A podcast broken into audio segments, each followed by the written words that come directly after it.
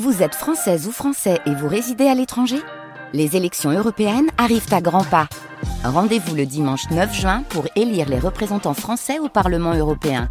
Ou le samedi 8 juin si vous résidez sur le continent américain ou dans les Caraïbes. Bon vote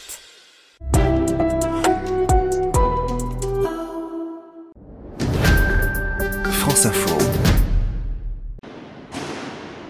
C'est un peu étrange à dire, mais mon bouquet de fleurs avance masqué. Derrière sa fraîcheur, son naturel, se cache une organisation et des méthodes de production qui entrent en totale contradiction avec les problématiques climatiques. L'indicateur principal qui circule aujourd'hui, c'est le calcul d'une ancienne étudiante britannique de l'université de Lancaster qui établit que un bouquet de fleurs de Hollande de 5 roses émet autant de gaz à effet de serre qu'une voiture qui fait 25 km.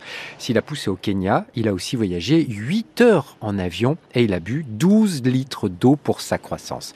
C'est le Pays-Bas qui organise le grand marché des fleurs. Les méthodes de culture sont décriées. Olivier Mauregard est un des rares producteurs français qui vend toujours aujourd'hui à Rungis. C'est un rescapé de la bataille des fleurs. Les Hollandais, c'est vrai, nous ont inondé un peu de, de toutes leurs fleurs, euh, à la fois qu'ils produisent en Hollande parce qu'ils sont quand même beaucoup plus aidés que les producteurs français. Donc en fait, ils ont créé des entreprises à dimension énorme, industrielle.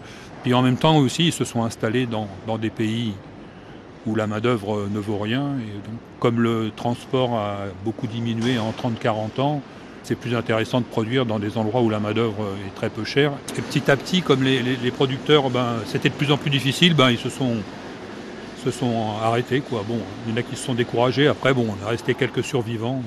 Comment en est-on arrivé là? Comment le bouquet qu'on achète à n'importe quel moment de l'année a pu devenir un pur produit de la mondialisation et de la centralisation? La dérive environnementale commence par une dérive financière. Les fleuristes, pendant, euh, un certain nombre d'années, euh, c'était le prix, le prix, le prix. Donc en fait, bon, ça ne les intéressait pas de, de, nous acheter un peu plus cher pour nous, nous faire euh, continuer et tout ça. Ils préféraient acheter que le prix. Là maintenant, ils sont un petit peu plus sensibles parce que le consommateur aussi est plus sensible aux produits locaux, de saison et tout ça. On revient à des choses comme ça.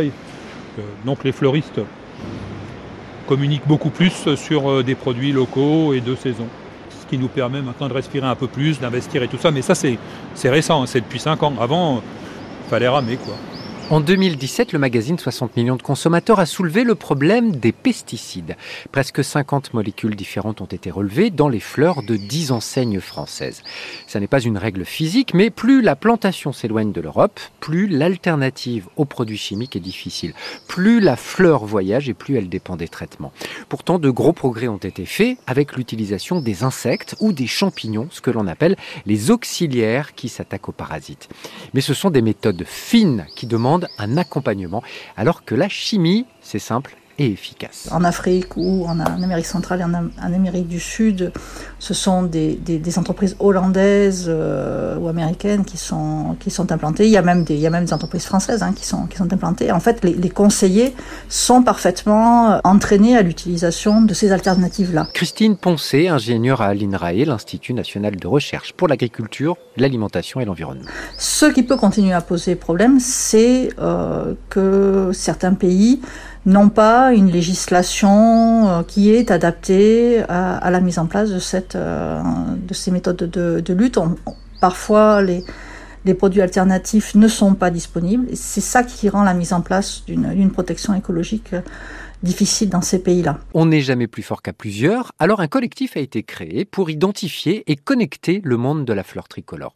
C'est une forme de riposte qui a émergé aussi dans le domaine du textile. Ici, le collectif de la fleur française invite les fleuristes à vendre 30% de fleurs nationales. C'est une filière un peu à reconstruire aujourd'hui. On part, on est beaucoup moins nombreux. Hélène Taquet, horticultrice, elle a fondé le collectif de la fleur française, c'était en 2017. Mais euh, il y a beaucoup, beaucoup de choses à faire, mais je suis persuadée que c'est faisable. Le but du collectif, au départ, est de lister les producteurs, les fleuristes qui utilisent de la fleur française et les grossistes qui ont vraiment cette volonté de connecter les producteurs aux fleuristes.